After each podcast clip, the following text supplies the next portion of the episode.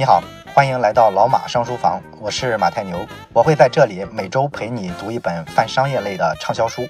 如果你想听更多的好书，或者想看节目的文字版，可以关注微信小程序“老马商书房”。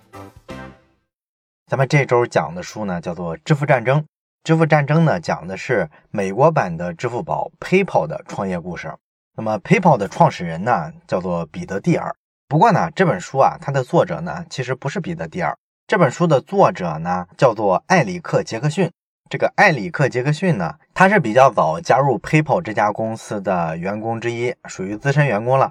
后来呢，他也成为了公司的高管，担任过 PayPal 的产品营销总监。那么，关于 PayPal 的这个创始团队呢，其实现在啊，在硅谷啊，有一个特别流行的说法，把他们叫做 PayPal 创业黑帮，就是说他们这个创业的文化氛围呢，搞得跟个帮派似的。大家极其团结，然后呢，每个人呢又八仙过海，各显神通。后来 PayPal 不是被收购了吗？收购了之后呢，这些核心的创始员工呢都流散到各个地方，然后大部分人呢又重新开始创业。像彼得蒂尔呢，他成立了创投公司，然后呢，首先就把钱投了 Facebook 这种公司。然后呢，还有就是著名的埃隆·马斯克，今天特斯拉的老板，他也是从 PayPal 早期的创业黑帮里面走出来的。然后，其他的这些核心人员呢，也都纷纷创立了自己的公司或者是创投机构。那么，本书的作者艾里克·杰克逊呢，他呢也成立了一家自己的公司，这个公司呢叫做 CapLinked，这是一家专门为投资人和创业者提供一些协作平台服务的这么一家创业公司。那么，我为什么要把《支付战争》这本书给咱们的听众朋友介绍呢？就是因为呢，我觉得这本书啊，它有一个非常有意思的角度。作者这个人啊，不是咱们想的那种硅谷的那种创业精英，也就是说，天生就是个大极客啊，是个技术大牛，满怀着一个希望想改变世界。他就是一个普通人，他有着非常普通的职业选择。后来呢，阴差阳错的进入到这样一个创业团队，然后开始了一段创业的生涯。我们通过这么一种视角来看这个《支付战争》这本书呢，我们会感觉呢，这本书里的这个视角，我们普通人特别熟悉。所以说这本书啊，我们讲起来会非常的亲切。那么咱们今天讲的故事的第一部分呢，我们就聊一聊这个支付战争里边的这个核心产品 PayPal。它作为一家初创企业的时候，它到底诞生于什么样的一个组织形态里面？如果用一个字来形容这一期的内容的话，那我会选“乱”这个字。至于为什么会是这个“乱”字呢？你听到后面你就理解了。那么本书的作者艾里克·杰克逊。他原先的时候呢，供职于一家特别传统的企业。他干的工作呢，是一个会计师事务所的工作。那家公司呢，叫做安达信，当时呢是世界五大会计师事务所之一。当然了，这家安达信呢，后来因为那个著名的安然造假的事件垮台了。现在咱们提世界的会计师事务所啊，都是说四大，这就是因为第五大倒闭了。作者呢，当时是在这么一个工作氛围里上班，所以你就可以想象他的状态是什么。咱们可能都有些朋友在这个四大里面工作，那个四大里面的这些会计师呢，他每天到晚呢非常的忙碌，经常的出差什么的，然后他这些活呢都是上级指派给他的。一般来说呢，他们干的这个工作呢，相对来说啊有那么些枯燥啊，有那么些机械，但是呢，这些人呢总归来说是非常正规的，一般西装革履啊，一看就是金融范儿。这类的组织机构呢，它的一个死穴就是有点官僚色彩了，效率不是特别高。企业组织一旦大了之后，就很难逃脱这个命运。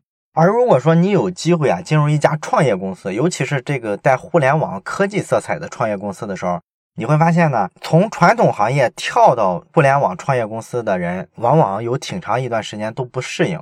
当然，对于咱们大部分人来说呢，没有机会创业，甚至说呢，大部分人啊都没有机会进入一家初创的互联网的公司。所以，我们大部分人呢，很难体会从这种。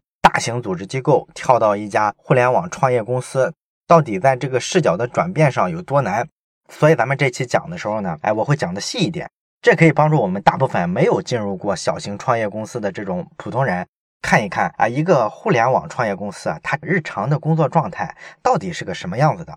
那么杰克逊呢，他是一九九八年的时候从大学毕业，毕业之后呢，就开始接触这个金融圈子，进了这个会计师事务所，当了一个财务咨询师。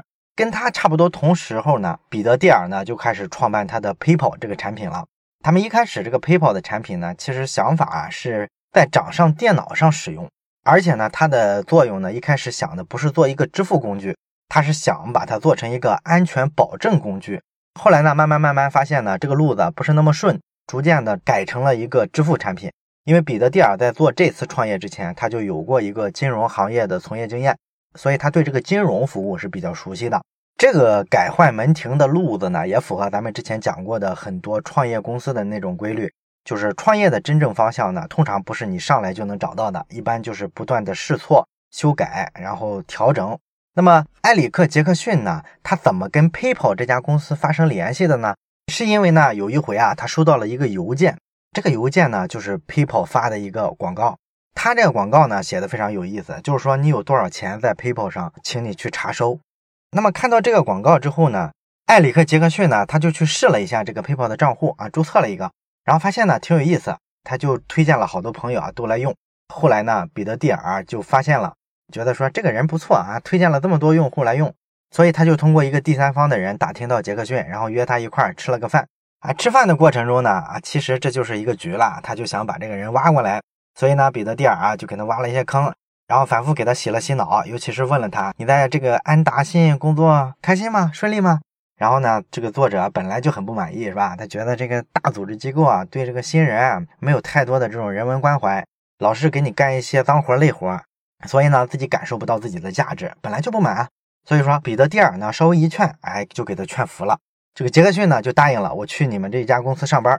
当时他这家公司呢叫做康菲尼迪公司，康菲尼迪公司呢下边做的这个产品叫 PayPal。那么杰克逊决定了去之后呢，他就去找老东家辞职啊。辞完职之后呢，彼得蒂尔说呢，你先来公司一趟啊，我跟你交代交代。完了呢，过一阵你再正式来上班就行。那辞职完之后呢，杰克逊就顺着这个地址啊找过去了。找到公司之后呢，他就跟这个公司的前台说。你们这个老大彼得蒂尔约我今天过来谈一谈这个入职的问题，然后这个前台就说啊，我不知道，没听他说有这个预约。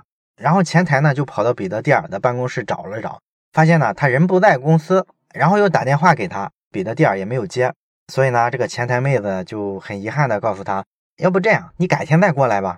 哎，这个艾里克杰克逊就有点不爽了，是吧？他心里就有点打鼓，我可把原先的工作都辞了哈。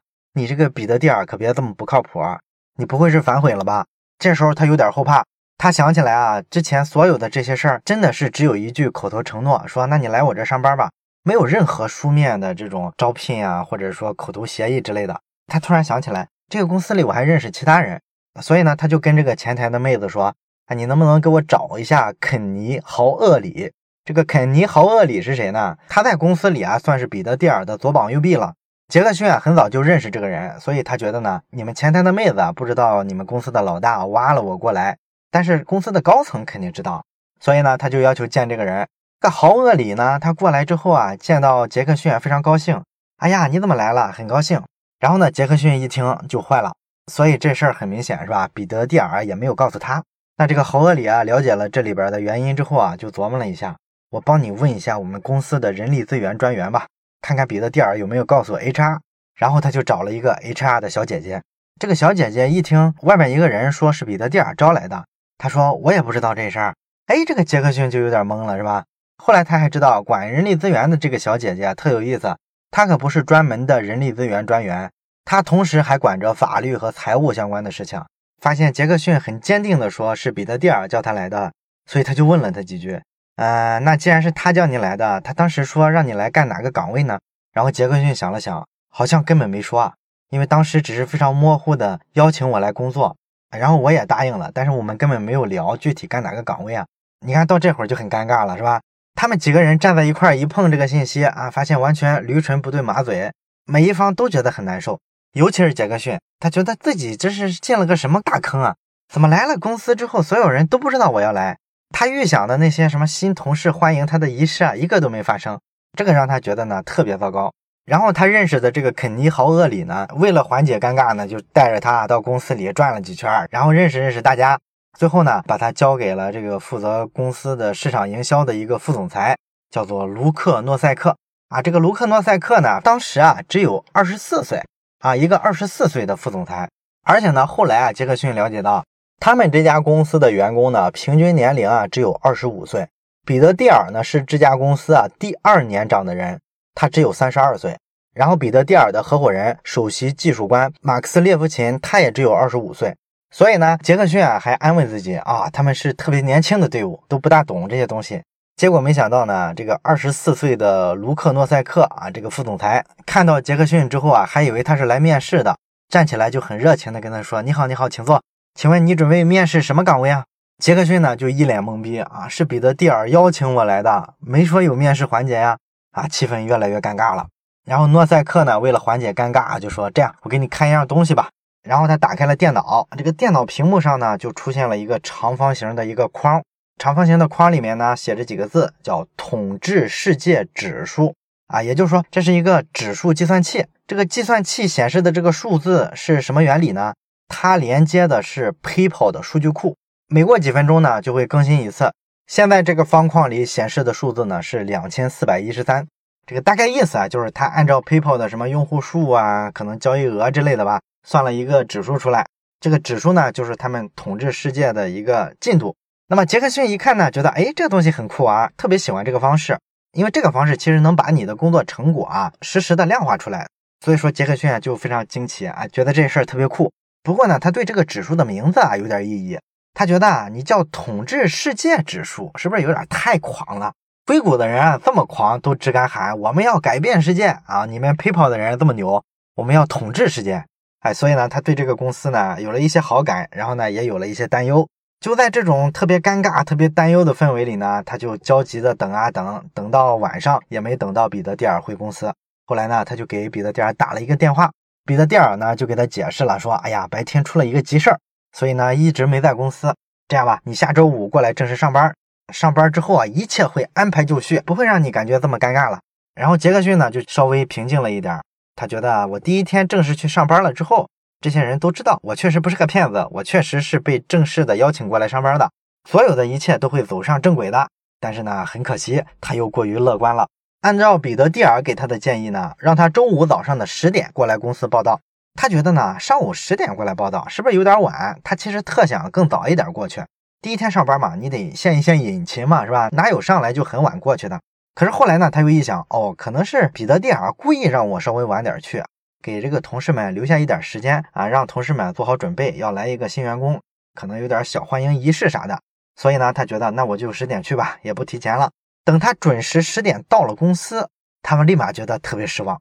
因为他到了公司之后，发现公司基本没人，只有一两个工程师从他身边呢走出去。这一两个工程师呢，一看就是属于熬了一个夜的通宵，然后呢，第二天早上十点正准备离开公司回家睡觉呢。整个的公司里啊，灯都是暗的啊，一个人都没有。这是上午十点，他非常惊讶，这个公司怎么回事？然后过了二十多分钟之后呢，才开始陆续的有第一个员工过来。这个事儿呢，就让杰克逊特别的诧异。这是一家正规公司吗？怎么早上都没人来上班呢？当然了，按今天咱们在互联网公司待过的同学应该都知道了，是吧？互联网创业公司啊，它就是这样。它为了迎合年轻人呢，它就是用这个弹性的工作时间。尤其是很多九零后啊、九五后的这个小朋友呢，特别喜欢公司的这种制度，因为他们不喜欢早起，不喜欢早上呢赶地铁特别挤的那个状态。所以说呢，他早上呢都要睡一个懒觉啊，睡到九点啊、十点啊才起来。然后洗漱一下，吃个早饭，到公司呢就十一点十二点了。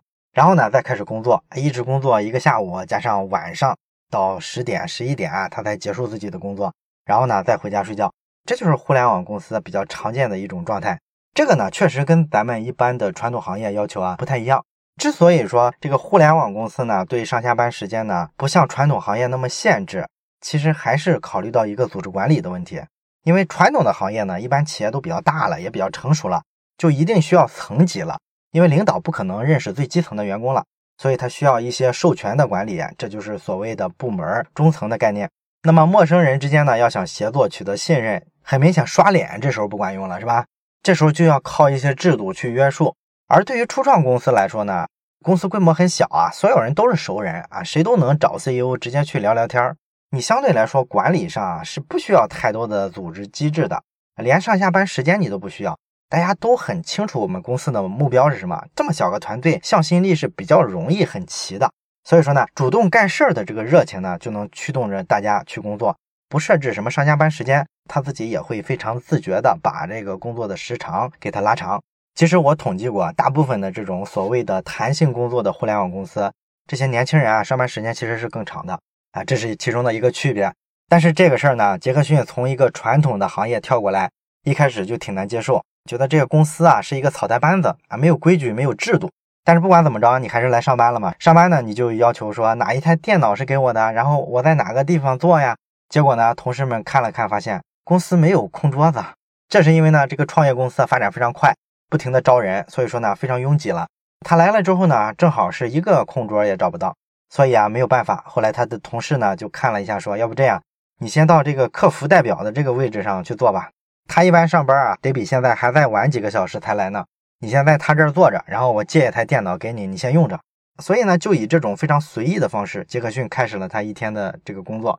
不过呢，这个地方其实咱们今天的这个互联网公司啊，可能比这个还激进。你比如说电脑的问题啊，一般是不会分配电脑的。互联网的小型创业公司呢，现在都挺鼓励大家用自己的电脑。这当然，其中一方面是因为省成本嘛。互联网公司的逻辑呢，都是尽量的轻资产。另一个原因呢，其实也是为了追求效率更高。因为咱们用公司的电脑的时候，都有一个问题啊，就是有时候回家啊还要处理一些事情，但是一些文件呀、数据啊都在公司的电脑里，所以很痛苦。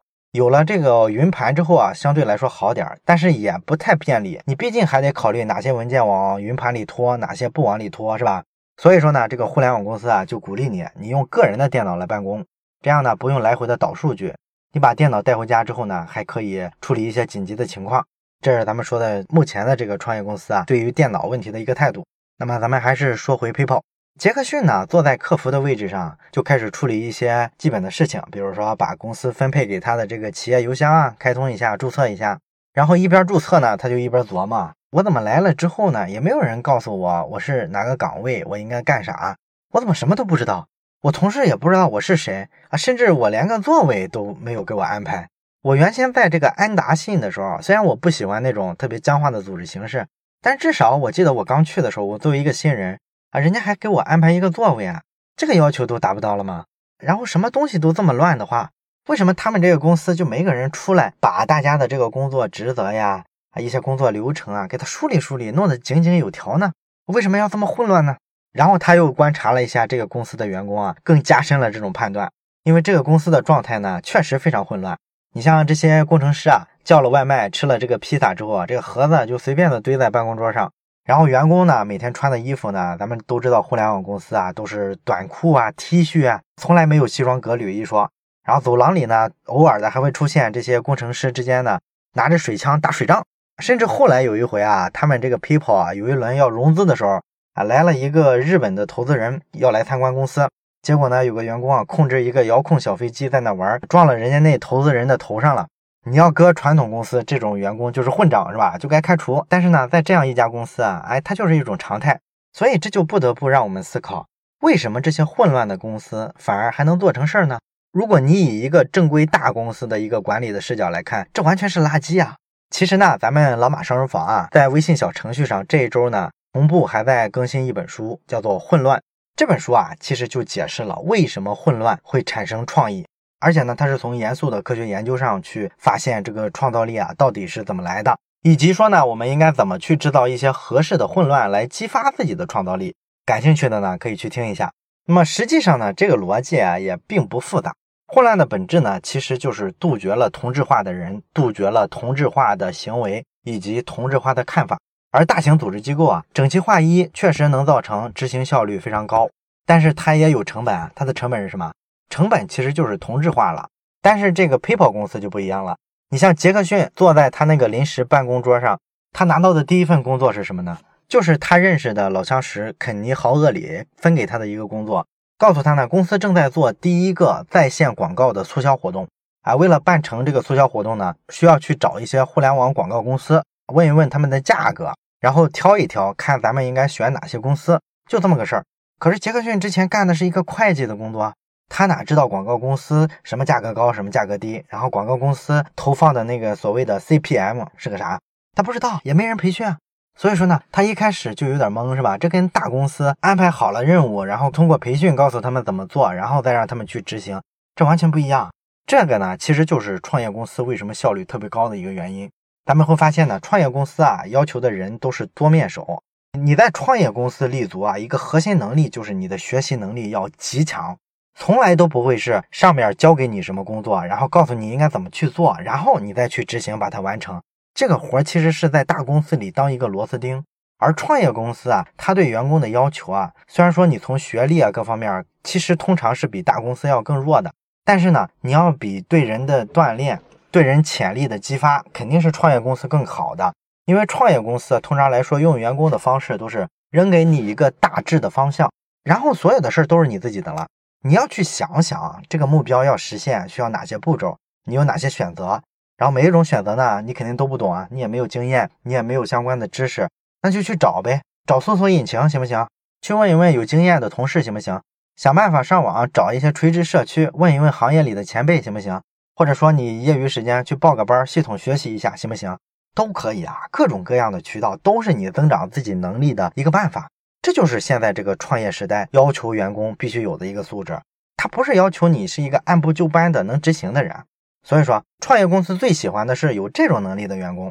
当然了，也分岗了，但是大部分的创业公司相对来说，他对这种人的渴求，以及说这种人在公司里占的比例，肯定是非常大的。这个跟大公司要的是听话的人、服从纪律的人，这个思考的方向是不太一样的。咱们还是说回杰克逊。他在这个客服的工作岗位上工作了几分钟之后呢，哎，有同事来跟他说，哎，给你找了一张办公桌，赶紧去看看。结果呢，发现什么办公桌啊？就是在一个黑暗的房子里面，打开房子一看呢，什么都没有，只有一个乒乓球桌。然后呢，同事告诉他，现在没别的地方了，你把这个乒乓球桌啊当成一个办公桌，然后给你搬一台电脑过来，你就先这么办着工吧。你看这个办公条件特别凑合啊。他这么办公了好多天，后来才买了一张正经的桌子。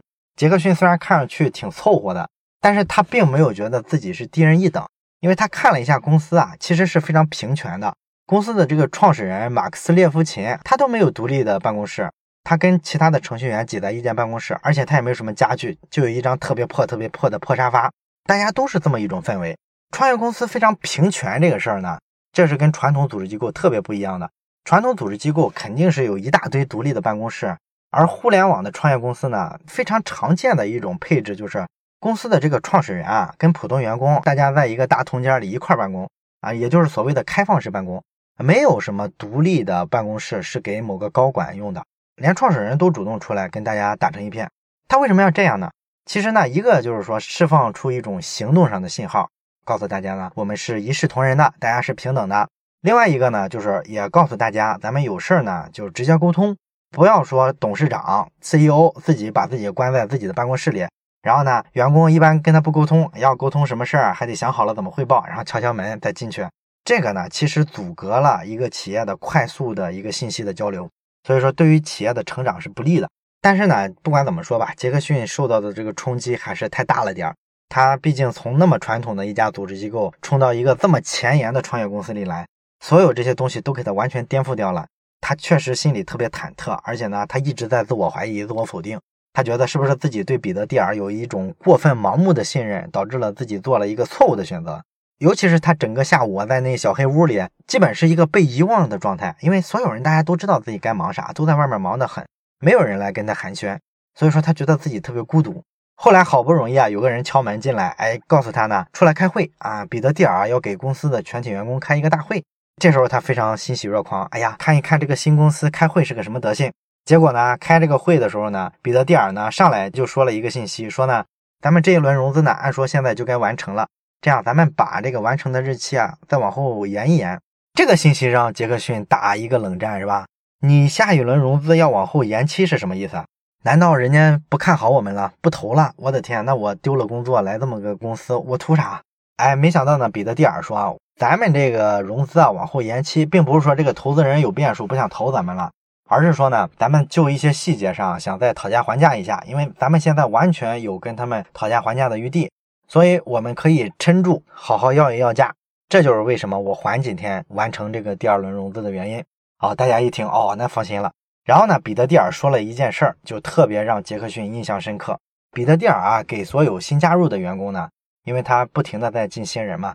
给他们说呢，我们为什么要做 PayPal 这个产品，也解释了为什么我们说我们要统治世界。它这个逻辑呢，其实比较简单，就是说呢，世界上现在你看做生意啊，包括说日常的生活啊，都要用钱。那么这个钱呢，主要是靠纸币这种古老的一种产品。那纸币呢，咱们知道其实非常不方便了，有假币呀，然后有磨损呐，还经常被人偷。到了二十一世纪呢，必然来说，人们需要一种更安全、更方便的货币形式。这个 PayPal 它能够规避我们的各种传统货币的缺陷，所以说是一种革命性的货币。而且呢，除了这一点之外呢，另外一点啊，特别让杰克逊觉得很惊讶。彼得蒂尔说呢，你看现在发展中国家。啊，尤其是很多什么非洲的军政府之类的各种专制政府，他经常干一件事儿，就是政府滥发纸币，搞得通货膨胀很严重。那通货膨胀呢，咱们都知道，实际上就是稀释了老百姓手中的财富，其实是一种变相的掠夺。财富其实是国家通过货币的方式给它转移走了。这个事儿呢，肯定是特别不公平。所以呢，彼得蒂尔说呢，那我们 PayPal 的任务是什么呢？我们的任务就是向全世界通过互联网的方式把 PayPal 普及出去。这样，我们让所有的人，所有的普通老百姓对自己手里的这个财富的掌控力呢，能够更高。你腐败的政府是不能通过滥发货币的方式掠夺人民手中的财富的。因为我 PayPal 啊，只要大家都用了之后，我就可以推出不同货币之间兑换的功能。到时候呢，你直接在 PayPal 上点几个按键，然后呢，美元就转成人民币了，或者说日元就转成英镑了。哪个国家要是敢滥发本国的货币，那不好意思啊，老百姓随时可以把它转成美元、英镑。这样你就抢不走我的财富，我就不受你这个通货膨胀之苦了。所以说，我们 PayPal 干的事儿呢，是在这么一个高度上干这件事儿。我们要为了广大发展中国家，为了保卫人民的财富干这件事儿。这个描述呢，让杰克逊印象非常深刻，因为他不自觉的有了一种代入感。他突然觉得 PayPal 干的这些事儿啊，特别值得他敬畏。他原先所在的那个单位啊，每周也开例会，但是一般都是什么业绩啊，丝毫感觉不到一家公司伟大的使命。而这家创业公司呢，让他瞬间感觉到，哦，人家开会的时候，而且是公司一个每周的例会，讲的不是我要挣多少钱，我要怎么怎么上市，大家都套现，讲的是我们怎么样去改变世界财富的不公平的分配机制，保卫全人类老百姓的财富。这个高度，你想想，有多少公司能做到这个？所以从这个地方，他突然觉得这家公司真正有价值的地方在哪儿了。而且后来呢，他随着上班的时间的增长。逐渐的观察了一下公司的每一个员工，他发现每一个人都信这个东西。他们平常说话就会透露出这种价值观，比如说他们经常讨论纸币怎么怎么迟早要过时，我们的产品怎么怎么样会无敌。他们在私下的时候聊天也讲这个东西，而且这些价值观呢会延续到他们的行动上。他们平常付钱啊、点外卖啊都是用 PayPal 的，这就是非常有意思，是吧？咱们说一家公司你创业的时候呢，大家所有人都相信某个价值观，不管这个愿景啊能不能实现。大家自己人首先得信，如果一个故事自己人都不信，那你怎么能让消费者、让用户去相信呢？所以这个才是创业公司能够站住脚的一个根本的东西。那么一家互联网公司乱成这样，一切呢都在混乱中起步，这个呢不影响一家公司的伟大，但是呢这不代表着混乱可以应对所有的挑战。PayPal 这个产品随着它完成了比较早期的两轮融资，成长非常快，但是很快他们就遇到了特别特别大的挑战。具体是什么挑战呢？咱们下期再说。好了，我是马太牛，这里是老马上书房，祝你每期都有新的收获。